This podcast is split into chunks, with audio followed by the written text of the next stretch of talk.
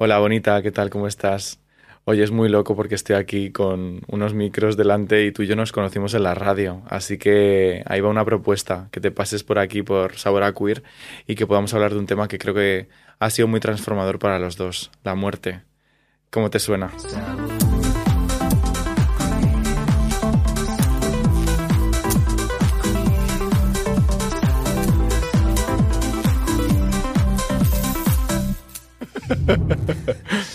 Muy, mar- muy marica todo, tía. Sí, sobre todo tú. Sobre todo yo. ¿Cómo estás? Muy bien. Qué bonito. Sí, sobre todo muy feliz de estar aquí. Así, Contigo. Mm. Yo siempre estoy feliz de tenerte cerca. Sí, estamos muy cerca. Estamos bastante cerca. Es que esto impresiona porque, a ver, con esos ojos ¿Cómo y esa mirada que tienes ahí mirándome ahí directamente, Sí, mi mirada da problemas, ¿eh? ¿Ah, sí? Mm, causa estragos. ¿Qué estragos causa? Uf, no sé, yo lo veo por la gente, digo, vale, tengo que encontrar un poquito aquí el, el look. El in- la intensidad, ¿no? Exacto. Bueno, pues yo lo primero que quiero es darte las gracias porque te hayas venido, porque ya sabes que, bueno, te quiero mucho, lo primero. Yo también. Y segundo, que mm, me gusta mucho cómo eres, eh, porque a veces siento que eres como un animal. ¿Sabes? Yo pienso muchas veces en ti como un animal. En plan. No sé qué, no sé qué, muy ¿no? salvaje, no sé qué esperar de ti, ¿sabes? Ya. Estás aquí ya tienes que estar tocando, moviendo cosas, no sé qué. O sea, y no, no sé nunca qué esperar de ti, tía. Hmm. Y eso me gusta mucho, me parece muy guay. Sí, es bonito cuando alguien tiene la capacidad de sorprenderte, ¿no?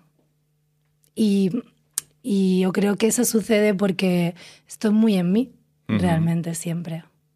Y estás muy conectada como con tu niña interior, yo creo, ¿no? Porque hay mucho Sí. de, de juego en, en cómo te comportas en tu día a día, ¿sabes? En plan saltando, poniéndote, poniendo de arriba abajo, no sé qué, posturita para allá, para acá, ¿no? Sí, la niña, o sea, la niña interior siempre está ahí, de todo el mundo. Sí, claro. Lo que pasa es que la gente se hace mayor y, y le da miedo pues mm, observar esa parte, cultivarla, seguir sintiéndola, pero yo es que a mí nunca me ha pasado eso. Siempre la he sentido y me encanta estar conectada con ella y con sus necesidades, que son las mías. Además, tú y yo eh, hemos compartido micros previamente eh, y me hace como ilusión como sentir como este proceso, ¿no? Que yo también te he vivido a lo largo de estos últimos años y cómo has cambiado y siento que ahora estás como en un momento muy iluminado, como muy especial, como que has llegado a un punto de tu vida que creo que eres súper auténtica, tía, y eso me parece algo muy a valorar. Creo que no es fácil, ¿no? ¿Cómo ha sido? La verdad que sí. A ver, yo no definiría mi momento como muy iluminado porque la iluminación es como algo que, para mí, ¿eh? que Sí. es como a, a momentos o Claro. ¿no? A todos nos puede pasar en un momento decir, ostras, acabo de entender como muchas cosas, como que te baja un download de información que, que de entrada tú no tenías. Esto te lo da la meditación también, que creo que hablaremos bastante sobre ella. Y, mm, pero sí, estoy en un momento en donde siento que ahora sí que sí llevo las riendas de mi vida, ¿sabes? Que antes las llevaba las riendas pues mis emociones, mis apegos, mis cositas, y yo estaba ahí, debo decir, siempre bastante fuerte, porque mi acción me ha salvado. Cuando digo esto me refiero a que nunca he sido una persona que me he dejado llevar como por, ah, ¿sabes?, la mente o los pensamientos. O sea, la acción me ha salvado mucho. Y sí, claro, o sea, ser auténtico es el truco de todo esto que, que estás diciendo, de, de- de- de la actitud sor- sorpresiva, de que estés a gusto con alguien, ¿no? Porque es lo más importante como respetar tu esencia para que todo lo que tú quieres conseguir en la vida se materialice y te llegue. Pero claro, viviendo en la sociedad a veces es complicado A veces es complicado, sí. porque tienes que pensar por ti misma siempre, a cada instante. Cada cosa que te plantea otra persona sobre sus creencias, sobre su vida, sobre lo que para ella es cierto o no. Hay que planteárselo interiormente a cada instante, decidir si eso te sirve. ¿Y te ayuda o no? Claro, y si quieres tú creer eso también o no, porque lo que nos pasa a veces es que vamos por la vida nos vamos creyendo lo que dice, ¿no? Los demás. Sí, empezando por tus padres, ¿no? El colegio, tal, tal, tal. Y yo como que interiormente siempre he tenido como... Hay un bichillo que no sé si será mi niña interior o qué, o qué es, pero como hay un- una especie de pepito grillo que dice, bueno, eso será para ti, ¿no? O eso será cierto para ti, o con cosas muy absurdas. Eso está súper bien porque eso te salva bastante, ¿no? Como Claro. de- yo creo que en tu caso, y además recuerdo una vez eh, que esta- cuando est- que estuvimos currando juntos y entonces, eh, claro, tu, tu físico, tu belleza obvia es tan apabullante que creo que eso también ha marcado como tus relaciones y tu forma de como la gente a lo mejor te proyectaba cosas a ti, ¿no? Mm, Y, y me acuerdo que me dijiste una frase que me dijiste, es que no tiene ningún mérito, es que yo he nacido así. Y eso me pareció muy revelador, ¿no? Porque creo que, creo que le deja al otro como, esto es cosa tuya que me estás proyectando, pero yo existo, estoy aquí y no he hecho nada por ser como soy, mm. ¿no? Sí, aunque, aunque después también la, la forma de expresarte físicamente también tú la puedes eh, Modificar, moldear. Moldear y, y no solo con lo exterior, sino también con el pensamiento. Claro. Como tú te quieres ver, ¿no? Pero sí, de entrada, pues si no haces guapo o guapa de forma objetiva, pues realmente tú sientes que eso tampoco forma parte de ti, aunque considero que me ha salvado también, o sea, mi físico, porque yo por dentro soy una pequeñita. y en cambio, pues este físico me da como la, la fuerza, como la barrera perfecta para seguir adelante y accionando. Jugar al juego de la vida, ¿no? Sí. Hoy estamos hablando de... Hoy estamos, no, vamos a hablar de la muerte y aquí me gusta hacer un juego que es dibujar. Ah, ¿Te gusta yo dibujar? dibujo como un niño de dos años. ¿eh? Perfecto, me viene genial. Entonces, eh, tenemos unos creyones para la niña de dos años. Bueno, y decirte primero Sí. que me encanta que me invites para hablar sobre la muerte. ¿eh? Claro, esto es un tema... Es que yo amo la muerte. Claro, es que yo creo que hay que amarla y abrazarla como un motor de cambio y como decías, de acción, ¿no? Que creo que acciona muchas cosas. Totalmente. Aunque parece que, parece que sea como el final, creo que es todo lo contrario, creo que acciona muchas cosas. Pero bueno, antes de ponernos muy filosóficas, Sí. te iba a proponer que si te digo la palabra muerte, que qué dibujarías o qué pondrías. Ah, damn. vale. Yo voy a hacerlo también, a ver qué me sale sí, aquí. Venga. Ay, fíjate, mira, pues me ha venido una idea. Aquí muy chula. Me gusta porque esto es podcast, pero también es vídeo. Entonces la gente aquí, en este momento, la- los que nos estén escuchando, están ahí como diciendo, ¿y qué estarán dibujando? Bueno, ¿qué colores estarán utilizando? Me ha venido súper claro.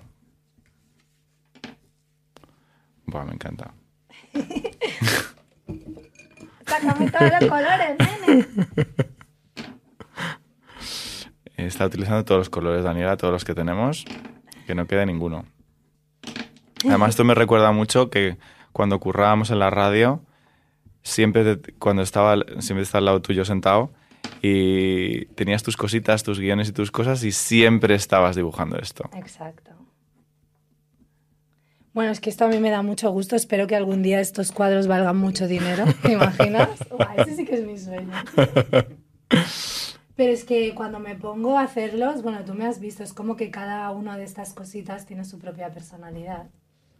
Tiene su valor y además hay un punto muy meditativo en esto también de dibujar, Sí, ¿no? Es como hacer mandalas un poquito, ¿no? Por eso, en algún momento párame. Yo creo que podemos parar ya. Vale. Lo enseñamos a cámara, a ver Sí, qué un tal. segundo, Venga, vamos un a hacer un, vamos a hacer un repaso final. Yo he sido bastante más esquemático, Sí, tengo sí. que decir. Como siempre. Vale. Muy al grano. Venga, ya está. Ah, qué chulo, tía, me encanta. ¿Lo, ¿Te lo enseñas a tu cámara a ver, qué, a ver qué tal? Cuéntanos qué es esto para la gente que lo esté Bueno, pues escuchando. para mí la muerte es amor. Porque cuando amas de verdad y, y- y- y te, no te pierdes, pero digamos existes en ese amor o te conviertes en ese amor, eso es la muerte. Ese, ese instante de compleción, eso es muerte. Y es muy importante, además, es como un momento importante de la vida. Son un montón de corazoncitos, Sí, los pero veréis. más, o sea, puedo hacerlo mejor. Pero bueno, sí, pero vamos, son muy bonitos. Estamos aquí con un tiempo Y limitado, como claro. ves, son de, son de bebé. Son de bebés, O sea, son muchos dibujo- colorinchis. Suerte que no me has hecho dibujar una silla o un, o un avión. o un perro. Ahí estaríamos jodidos. Pues yo he dibujado, eh, yo he dibujado esto. Sunrise. ¿Qué será eso? Ah, pues muy bien, claro. Ah, Sí, mira, claro. no dibujo tan mal, No, muy esquemático. Un solecito en su esquema. En su esquema eh, es un sunrise, es un amanecer. Mm, Podría ser un atardecer, pero no, porque las luces están como para afuera, así que es un amanecer. Siento que la muerte tiene mucho amanecer porque creo que revela eh, cosas de... Como que nos conecta con la vida muy fuertemente y es como un gran revelador de, de muchas verdades, ¿no crees? Mm, Porque te ponen como en tu sitio. totalmente. O sea, eh, la muerte te va a explicar también cómo has vivido. Y, y- y tú a la vez vas a morir como has vivido. O sea, el mindset, la filosofía que tú tengas, eh, el trato que tú tengas contigo mismo, con los demás, tu muerte va a ser muy similar a como tú vives ahora. Y luego con respecto a esto del sunrise y de... Es que, claro, mm, en teoría entendemos que la muerte es el final, ¿no? Dentro Bueno, de... mucha gente entiende que es el final, sí. Bueno, o el final de una parte de... Sí, pero en principio es como la muerte nos parece lo contrario a la vida, ¿no? Pero es que la muerte y la vida siempre van juntas. Tú a cada momento estás viviendo y muriendo. Eh, cuando tú inhalas, esto es vivir. Cuando te exhalas, esto es morir. O sea, cada instante están las dos todo el rato. Y cuanto más, digamos, libremente, más, con más entusiasmo vives, cuanto más amor tienes por la vida, cuanto más te atreves, más eres capaz de entender que la muerte no es el final, o no es un final, sino es como, sí, como, como dos polaridades de un mismo fenómeno sin ser contrarias. Entonces, a mí me pasa, por ejemplo, en clases, cuando estoy en las clases de meditación, que la meditación también te acerca a la muerte. Cuando tú meditas y hay un momento que dejas de sentir tu cuerpo y, y dices, vale, ¿qué soy? ¿No? Hay como que conectas de alguna forma también con el vacío, ¿no? Con, e- con ese vacío que, bueno, que mi terapeuta lo llama vacío fértil, ¿no? Que es un vacío muy fértil, que Mm. es como de un lugar del que surgen y aparecen un montón de cosas, ¿no? Pero que da mucho miedo conectarse ahí porque es como, wow, wow. Bueno, es de donde venimos. Pero es de donde venimos. Claro. Claro. Entonces, como ahora estamos identificados o sea, con este cuerpo y con, este, con esta mente, pues creemos que esto es la vida. Y, y la muerte en realidad solo es volver a la forma original. Exacto. Entonces, en las clases que, que a veces doy, tengo alumnos que, no te exagero, ¿eh? hacen así. Ay, pobres. Ya. No exhalan. como que no exhalan, no son Hay gente capaces que no de. puede exhalar, es decir, que tiene miedo a morir. Claro. Cuando una persona, es que con la respiración, respiración se puede ver tanto, con la respiración se pueden ver tantas cosas de cómo tú usas tu mente, cómo usas tu vida y también cómo percibes, cómo te han enseñado a percibir la muerte, porque esto también lo hemos aprendido. Totalmente. Todo esto de que la muerte es mala, de que hay que tener, de que qué miedo, Hay que tener ¿no? miedo, es algo desconocido, no lo puedo controlar, se escapa a mi control, voy a perder a la persona que quiero y ya nunca más la voy a vo- volver a ver. Todos estos, claro, son miedos infundados que si no hablamos con naturalidad de la muerte, joder, claro, enfrentarte a eso, ¿cómo no te va a dar miedo? Si todas las historias de terror que te han contado son terroríficas, es. ¿no? O sea, es que nos da miedo por, por, por lo que hemos creído, por lo que la humanidad ha creído históricamente sobre la muerte, porque, a ver, si no nos engañemos, tampoco vamos a ir aquí, la muerte produce... ¡Uh! no, no es eso, la muerte produce dolor. Obvio. Porque, porque hay unos apegos, y por- pero, pero básicamente por eso. Y que es natural, ¿no? Y que hay que naturalizarlo y normalizarlo, Sí, ¿no? es, es- es un- una parte del proceso totalmente orgánica. Em, pero sí, o sea, eh, es, muy es- bella realmente. A mí me parece muy bella. Ah, Yo tengo aquí una frase que, que leí en tu Instagram que me pareció muy... No sé, como que me hizo res- ¿cuál? respirar y como muy prof- me conectó muy profundamente, que es una foto que subiste a Instagram hace un tiempo y dijiste, mi madre nunca tuvo mi edad y en esas fotos me parezco, en estas fotos me parezco mucho a ella. Hmm. Claro, es que yo la muerte la entendí muy pequeñita.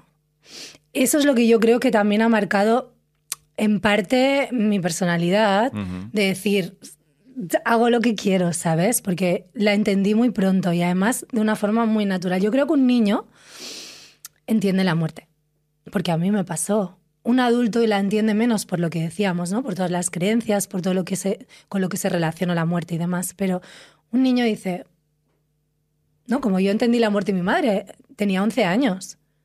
¿Cómo lo entendiste? Eh, primero como que yo ya sentía que iba a suceder, ¿sabes? De alguna forma. Incluso unos meses antes, en el colegio, había muerto la madre de unos compañeros.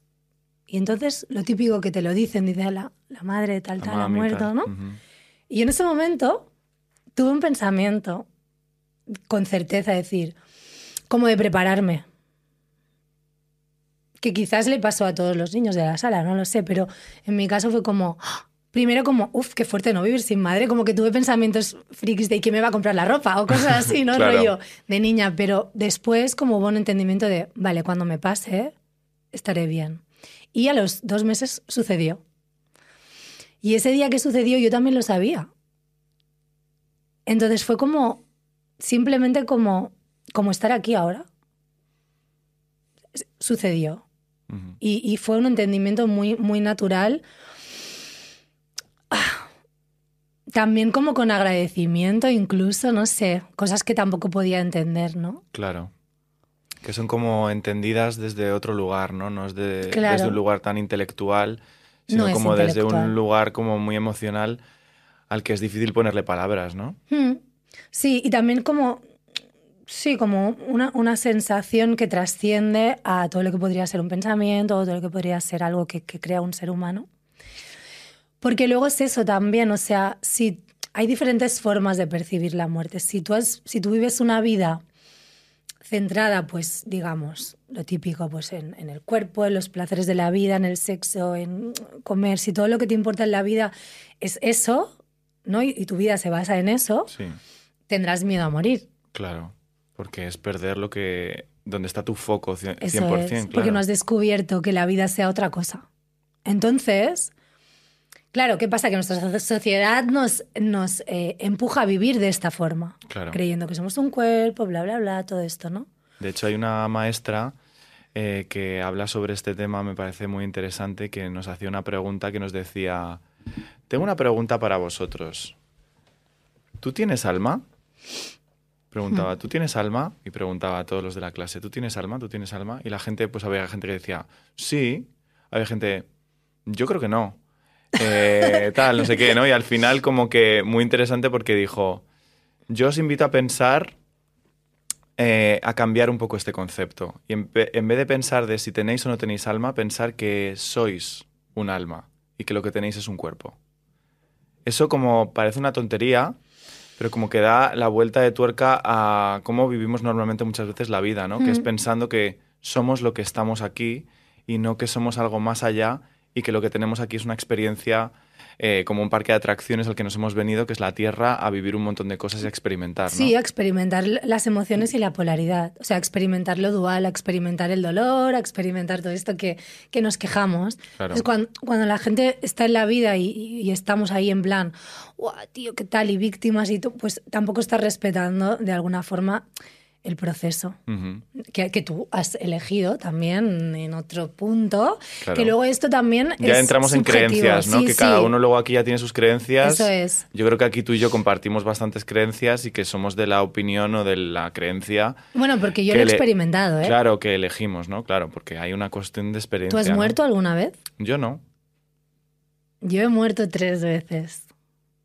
Por eso no me da miedo. tres veces, tía, no me mandaste un mensaje. ya, nunca aviso. eh, sí, sí. Eh, o sea, he experimentado lo que ocurre. ¿Ah, sí? Pero esto yo no lo sabía. Ya, bueno, es que tampoco voy contándolo por ahí, por la vida. no hace falta. ¿Cómo es esto? Bueno, al menos una. ¿Una, una la quieres compartir? O? Sí. Eh, a ver, es que he tenido.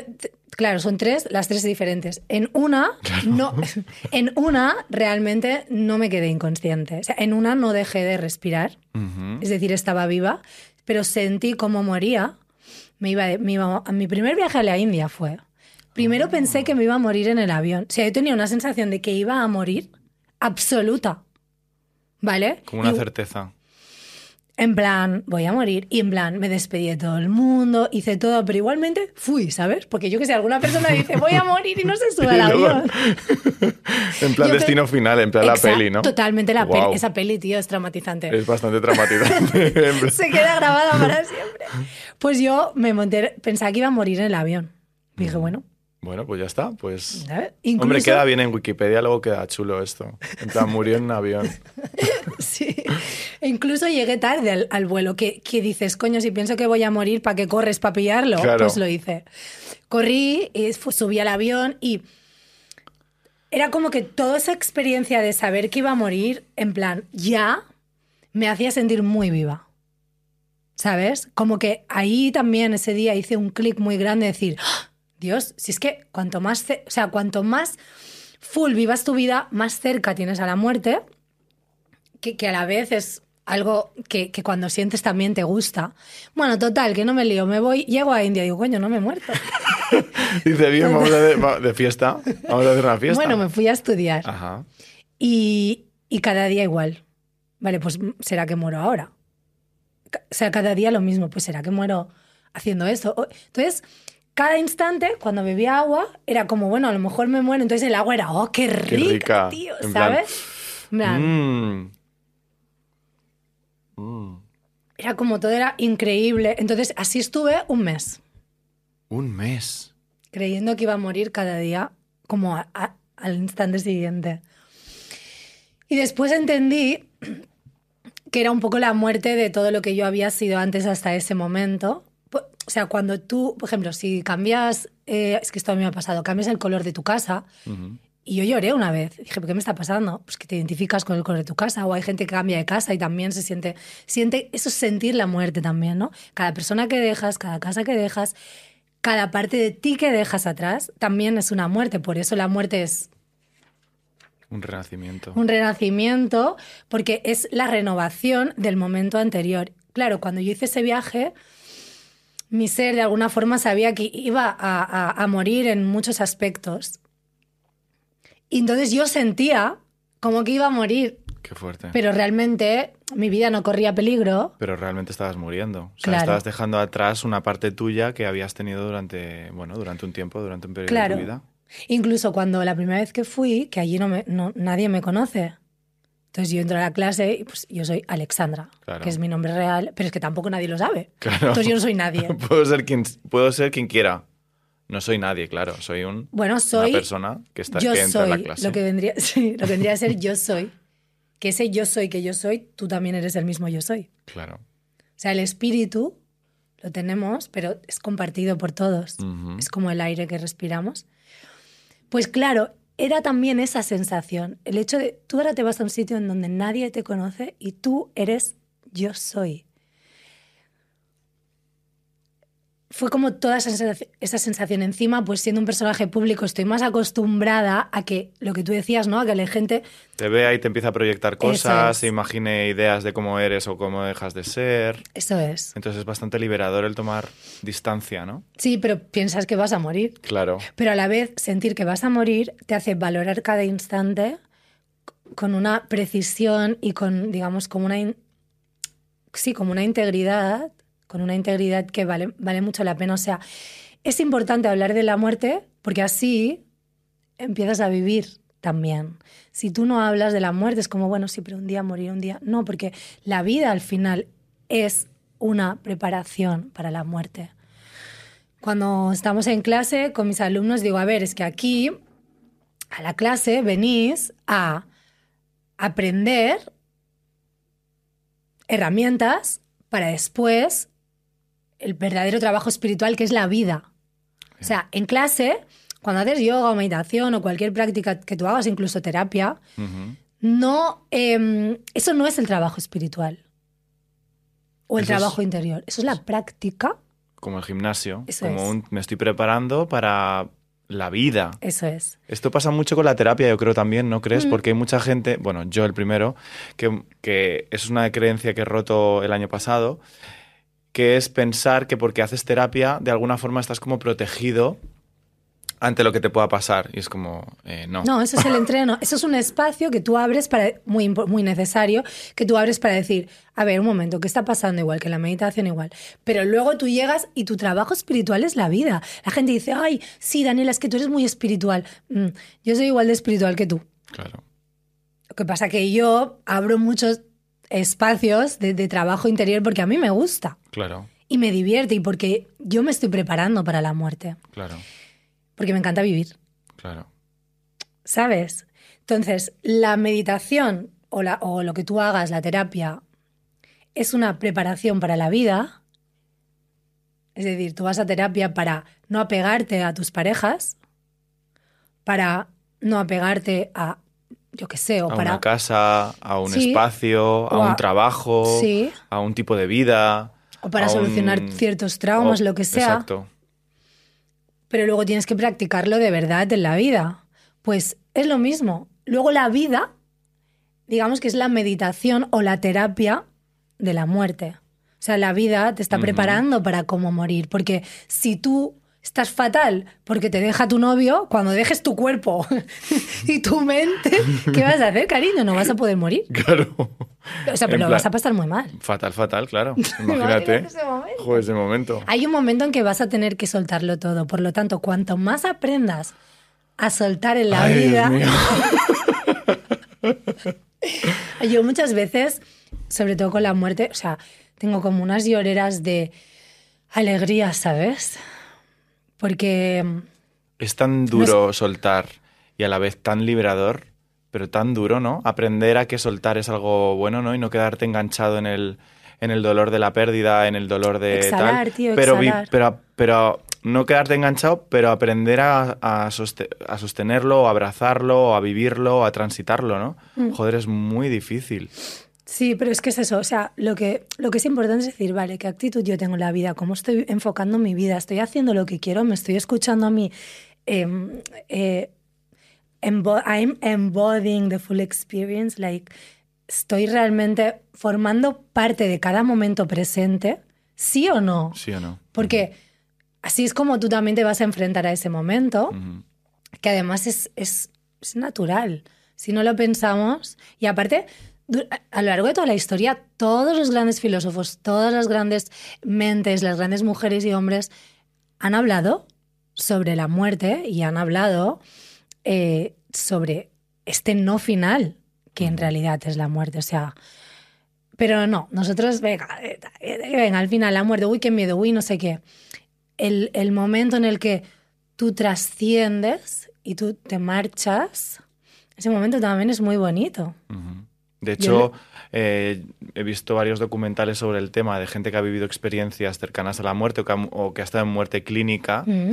Y es brutal porque en el fondo todo el mundo coincide en las experiencias, ¿no? Que son bastante liberadoras, que hay mucha gente que, que se queda como en ese limbo y le cuesta volver por, Eso es lo que se por llama los bardos. Los bardos, ¿no? Como ese lugar en el que te estás viendo como desde fuera y dices, joder, la verdad es que estoy bastante bien aquí, no sé para qué voy a volver.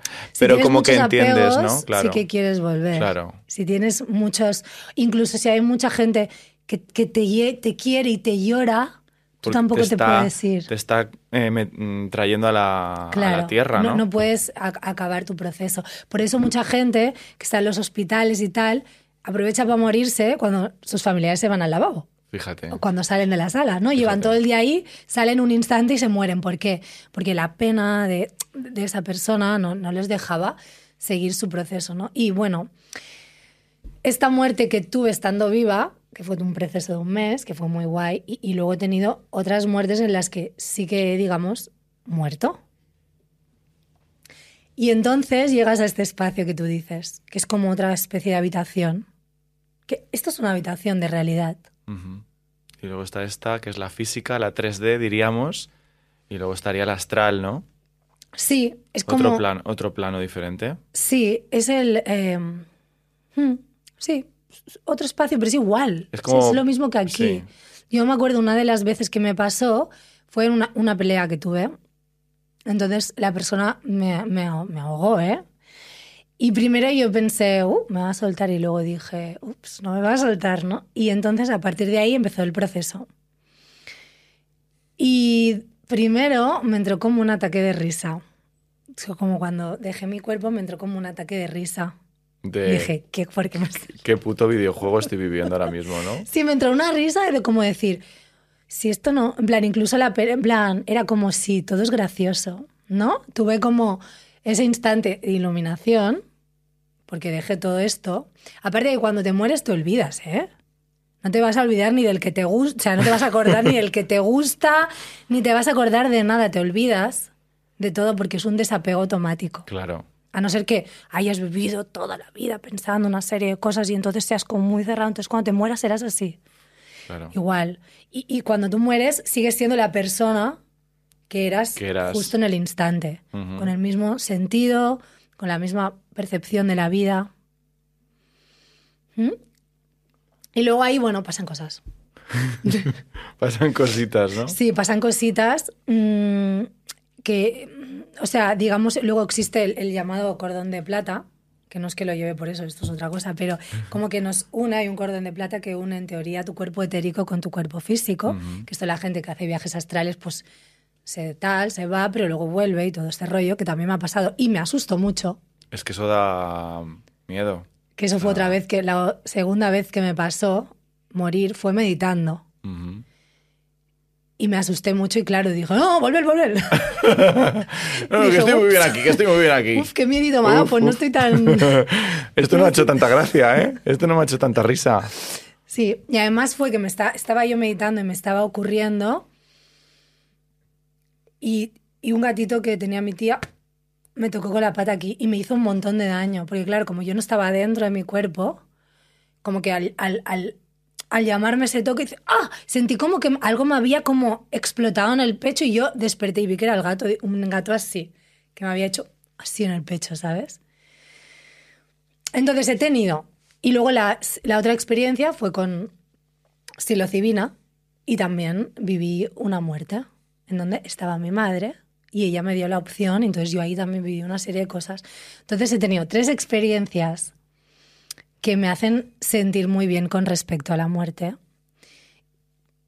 Y luego eso, soy muy consciente como de la muerte dentro de la vida, como que son amigas realmente. La muerte es amiga de la vida y hace que la vida sea mucho mejor. Y que tenga más sentido, ¿no? Y que tenga como fuerza. Porque está por un lado, yo creo que la muerte de uno mismo, ¿no? De una misma. Pero luego Que también esta es- sucede todo el rato. que esto sucede todo el rato. Y luego te quería hablar de la muerte de otras personas, ¿no? Porque eso también es como muy difícil.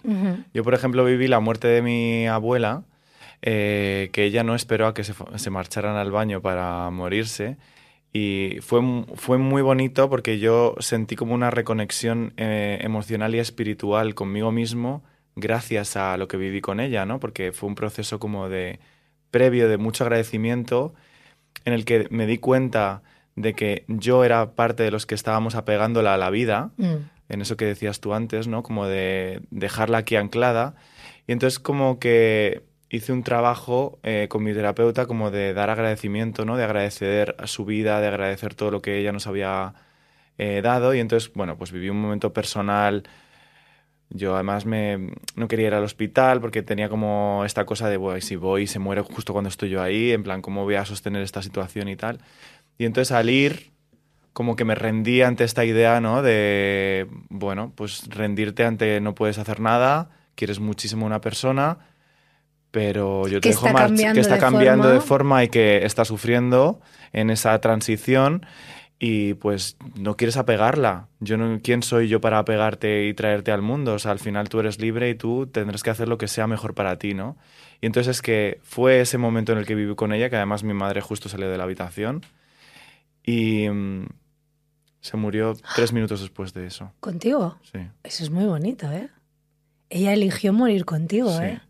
Es que es lo que te iba a Así decir, es lo- o sea, como lo sentí. Así es plan, como ese momento, claro, es que tú eliges también con qué persona puedes irte con qué no. Y si tú hiciste estos entendimientos y ella eligió, es que se elige también. Entonces yo ahí, claro, el mejor, el mejor y mayor mensaje es ese, ¿no? Total. Dije, joder, gracias. O sea, fue Total.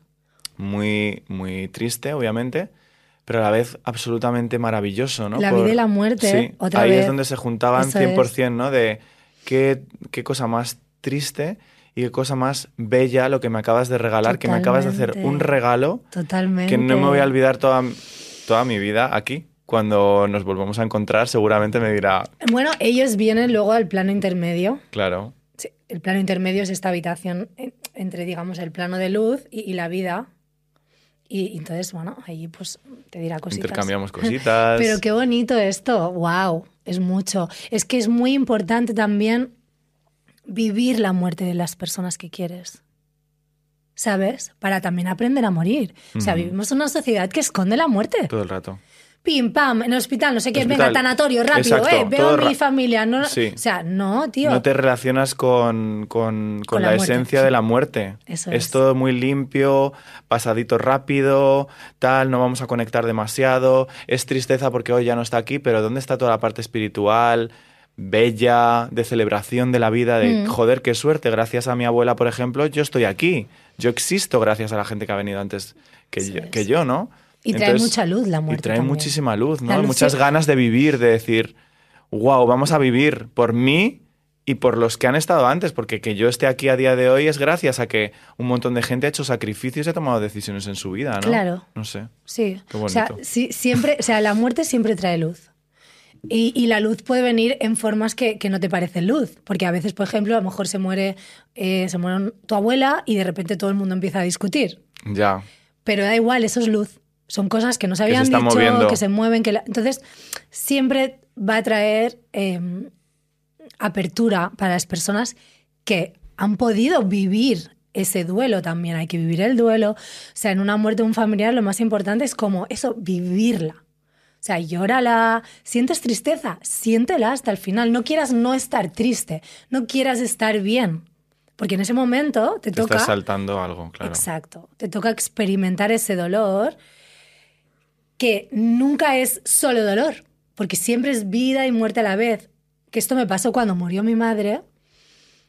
Decía, estoy súper feliz. Había momentos que estaba muy triste y justo después de ese momento, de nuevo otra vez el amanecer y el anochecer, justo después de ese momento, decir, o sea, no tengo madre, ¿sabes? En plan, era raro. Luego se abría como... Es decir, si tú te dejas Sí, como sumergir profunda, perdón, profundamente en esa tristeza, luego hay un regalo. Eso pienso yo, tía. Pero si tú no vives eso, es que, que es lo que es la sociedad occidental en la que vivimos, es, no, no, venga, venga, tapar el dolor, parches, venga, aquí, no, esto no, el dolor, lo menos, lo menos, lo menos, lo menos, lo menos, lo menos. No hay herramientas, porque... Hay que ser valiente también, ¿no? Para meterse ahí, porque, hombre, Sí, eh, pero es que somos es- valientes por sí. naturaleza. hay que quizá es como desaprender o quitarse muchas cosas que hemos que nos han contado no y, y- y la falsa creencia de que te puedas quedar enganchado a algo no a una emoción que eti- etiquetamos como negativa como es la tristeza y decir wow es que si me sumerjo Es que te ahí", quedas enganchada cuando no la quieres vivir. este es el tema ¿sabes? pero a veces como que tu fantasía es buah como ahora me meto El aquí no es- salgo de aquí Claro, porque y es un como no no Totalmente. cuanto antes te metas antes sales y pasas a otra cosa Que luego volverá. Que luego volverá. Si acaso. Claro. Pero sí, si tú lo evitas, si, si tú lo, es lo, lo que siempre se dice, ¿no? A lo que te resistes, persistes. Si tú te resistes a vivir las emociones que sientes cuando alguien ha- que quieres ha muerto, no estás viviendo el proceso, por lo tanto no estás viviendo. Si no estás viviendo, ese proceso te dará aún más miedo. Ujú. Y lo que decíamos también, que mm, si tú vives una vida de, pas- de, de- de pasiones terrenales y luego te da miedo la muerte, pero luego puedes vivir una vida en la que de vez en cuando digas, hostia, hay algo trascendental aquí, qué sé yo, mirando el cielo un día, que la vida ya te prepara para morir. El caso es que tú no evites. Sí, esa te van a dar muchos mensajes. A lo mejor al principio son un poco más sutiles y tienes que estar más preparado como para verlos. Pero luego van, se va incrementando hasta que te llega boom en la cara. O sea, lo, lo que está claro es que aquí, dentro de unos años, no vamos a estar ni tú ni yo. De- bastantes. Muchísimos. ¿Cómo te preparas tú para eso? ¿O cómo piensas tú en tu muerte? No, es que, pues eso, viviendo el... ¿O el- cómo, cómo piensas que será? A veces... igual que mi vida. ¿Sí? Es decir, si tú dices que soy graciosa y divertida, seguro que me muero haciendo alguna tontería graciosa que me encanta, sí, pues yo qué sé, pues estaba así como saltando y de repente se cayó, se pegó un golpe y se murió. pero era muy feliz. Pero estaba feliz, se estaba riendo. un es decir, minuto, un tú minuto puedes antes. saber cómo vas a morir. Por ejemplo, ¿cómo sería la tuya? Pues hijo, trabajando, estudiando, escribiendo, haciendo tus creaciones. Pues Seguro, así. sí, sí. Una persona muy violenta que tengo, ¿cómo va a morir? Violentamente. Entonces, ¿yo cómo me preparo para mi muerte? Viviendo cada instante. O sea, yo ahora estoy aquí contigo, para mí no existe nada más. Qué bonito. Para mí Así me preparo, pues si me muero ahora, Claro. Pues habría estado genial contigo. Exacto. Imagínate que estoy aquí rayada y me muero. En plan, joder, estás pensando y luego tal, y yo veo un o de digo, tal. uy, o- ¿qué estoy diciendo? Sí, O, o- o- ¿no? o preocupada por algo que... No, 100% presencia. Esa es la preparación de la muerte. Real. ¿Y qué cosas podemos... o qué cosas, qué consejos le podríamos dar a la gente para estar un pelín más presente? Tío, que hagáis lo que queráis. En plan, hagáis absolutamente lo que queráis.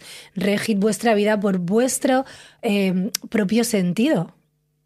Común, crítico, amoroso, emocional. Las emociones nos. Las emociones son curiosas porque nos alejan de la esencia, pero también nos llevan a la esencia. Sea, pueden controlar tu vida, pero también te están dando pistas de hacia dónde tienes que ir más o menos. Si algo te hace sentir mal, algo tienes que cambiar de eso. Puede ser tu percepción con respecto a esa cosa, o puede ser irte de ahí. Exacto. O, o poner un límite y decir, oye, esto no me gusta, ¿no? Entonces, el consejo es, vive tu vida lo máximo que puedas, porque eh, es la única forma de llegar a, a ese momento, de, tra- de tras- de trascender de forma orgánica y de forma natural. O sea, se- ser, tú mismo y, y buscar espacios de trabajo interior para ir viendo de qué se trata. ¿Sabes? Si, si llevas millones de máscaras y nunca te miras y nunca observas y, y vas poniendo parches y no sientes y te niegas a ver y, y te resistes a cosas que llegan, Es más complicado. va a ser más complicado. Es que además yo creo que hay como muchas reglas, ¿no? Como que vivimos en un mundo con muchas reglas, con muchas cosas establecidas, con muchas creencias Yo me las salto todas, ¿eh? que nos han dicho. Y por eso es lo que te decía al principio, que a mí me, me- me resulta muy, mm, no sé, muy revelador cómo tú vives tu vida, ¿sabes? Porque creo que eres muy animal eso. Y, y es como cuando, cuando estás viendo una obra de teatro y sacan de repente un perro al escenario. Dices, es que ese perro, por muy bien adiestrado que está, se está dejando llevar por el instinto. Mm. Como de repente haya un trozo de carne, no sé dónde, va a ir a por él. Y eso se lleva todas las miradas de todo el mundo, ¿no? Es como, ¿qué está haciendo? ¿Qué está pasando? Mm. ¿no? Entonces creo que, que es como conectar más con esa parte nuestra la que, nos, la que nos hace estar más conectados a la vida, ¿no? Mm, Totalmente. Pues O sea, ya está. La, la- la parte salvaje, la parte, la parte instintiva, obviamente, también con una con un matiz de toma de conciencia. Exacto. En plan, Decir, esto- instinto así, vas por la salgo un día a la calle y bueno, instinto, ah, pues mira, tal, pim, pam, pam. No, pero sí que es bonito también sorprenderte contigo misma. ¿Sabes? Que esto, por ejemplo, me ha pasado en los realities cuando me he visto de fuera. Digo, qué bien en ese momento que estaba súper jodida, que actué de esa manera, porque era la manera que yo sentía en mi corazón, que después visto desde fuera digo, ¿ves? ¿Tiene sentido? Sí, tiene sentido. Entonces, la sabiduría está siempre dentro. Date espacios de meditación, que meditación no significa ponerte ahí 100 horas, es un instante, decir, vale, un momento, a ver, ¿qué me está pasando? Voy a inhalar y exhalar. A ver si puedo inhalar, si puedo exhalar. Inhalar es aceptar la vida. Exhalar es soltar lo que se está yendo de tu vida. No sé, es que a mí la respiración me flipa, me parece que se ve absolutamente todo. Se ve todo, sí. Y te das cuenta como tres minutos, menos, un minuto, lo que has dicho, simplemente una inhalación, exhalación. Sí, porque no te existe el cambia tiempo. chip. Claro, tú puedes... Tienes ese poder de cambiar el chip. Totalmente. Aunque parezca loco, tienes ese poder de cambiar el chip. Totalmente. Y eso te da una fuerza para relativizar muchas de las cosas eh, en las que nos enzarzamos todos Eso los es. días, que, que- que es muy fuerte. Eso es. A ver, yo realmente querría morir meditando. No quiero morir hacia algo- haciendo algo gracioso, Claro, que también estaría bien, pero me gustaría morir como un samurái, como un jefe sufí, que dice, me muero el miércoles. Y dice, ¿ah? Y el miércoles entra en meditación, cada vez su respiración se ralentiza y al final muere. O sea, este tipo de muerte también existe. Es, una, es la muerte de una persona que es- ha, sido muy consciente en su vida, Claro. que se ha dedica- dedicado al trabajo espiritual y a la conciencia y que ha visto en la vida las señales de su muerte. Dice, hostia, pues ya he cumplido lo que he venido a hacer. Ya he experimentado esto, he sentido esto, he sentido esto. Me muero el miércoles. Me muero el sábado. Me siento y cuando llegas a ese estado, simplemente tu corazón se para esa muerte está guay también. Eso está muy guay. Al final es lo que decíamos antes, ¿no? El tomar el, control de tu vida y que no es un control, que es un respirar y entender para Es qué una estás entrega, aquí. en es una entrega, ¿no? sí. Sí, es una entrega. Eso es también la gente que se muere durmiendo. Has tenido tu vida y Yo creo que esa es la mejor muerte posible, ¿no? Mm. Vamos, yo me Es la que pido. dormir es morir también. O sea, un día, es que todo es, o sea, todo es vivir y morir, porque todo son polaridades. Constantemente estamos viviendo y muriendo. ¿Qué es lo que más has aprendido de las muertes de tu vida? Mm. Sí, es que siempre es lo mismo, a, a vivir mm, siguiendo mi, mi esencia, a vivir siguiendo mis gustos, sin que eso sea dejarme llevar absolutamente todo el rato por el placer. ¿no? Pero sobre todo de las muertes, lo que, lo que entiendo es este, es como una tranquilidad, es como que cada muerte es suma serenidad en mí, ¿no? Y, y sobre todo también aprendo la importancia que es hablar de la muerte, vivir con la presencia de la muerte, entendiendo que no es una cosa que llega al final, sino que está ¿Qué va a pasar? contigo. Está No, contigo constantemente, ¿no? Claro, está contigo y cuanto más vives, más muerte sientes. Porque al final, o sea, un bebé viene de, de la muerte. O sea, la muerte, o sea, ¿dónde está el principio y el final? Es como el huevo y la gallina también, ¿no? Claro. ¿Cuándo naces? O sea, ¿cuándo empieza la vida? Cuando estás embarazada ya de tu bebé, cuando el bebé sale, Who knows? ¿Cuándo mueres? En teoría, cuando dejas de respirar. Pero hay personas, yogis, que se dedican a practicar pranayama, técnicas de respiración, que pueden estar sin respirar, incluso sin comer, y no están muertos, su corazón late.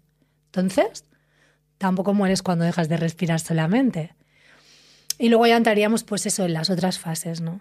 Hay muchas cosas desconocidas que yo creo que, que bueno, que, es guay invitar a que la gente, bueno, le dé un chance, ¿no? Que yo creo que es Mm. como a todo esto, es darle un chance a, en tu vida diaria, encontrar ese momento para poder conectarte contigo mismo, contigo misma y hacerte preguntas, darte Mm. espacio, respirar. Y pasan cosas Mm. que son muy difíciles de explicar y de Y poner en palabras. Acordarse también de cómo sentías la muerte de pequeño. Mm. Porque tú no recuerdas pensar en la muerte y decir, A, a mí me agobiaba bastante. te agobiaba. Sí. Pues un poco controlador. Soy acuario, somos acuario, pero tengo mucho capricornio, soy muy controlador. Mm. Y supongo que la muerte como que me daba mucho...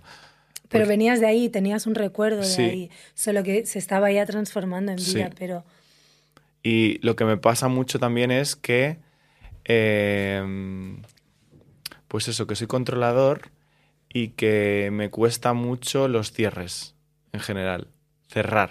mm, Y la muerte hay, un, hay una parte de cierre, ¿no? Hay una parte de como de claro. fases, Hombre, ¿no? Sueltas tu identidad, sueltas todo, ¿no? Pero a ti te cuestan los cierres en la vida, precisamente tú ya dijiste, mira, voy a ir a una vida que me cuesten los cierres, porque así ya luego Así cuando yo muera... lo aprendo. Claro. No, no, es que es totalmente...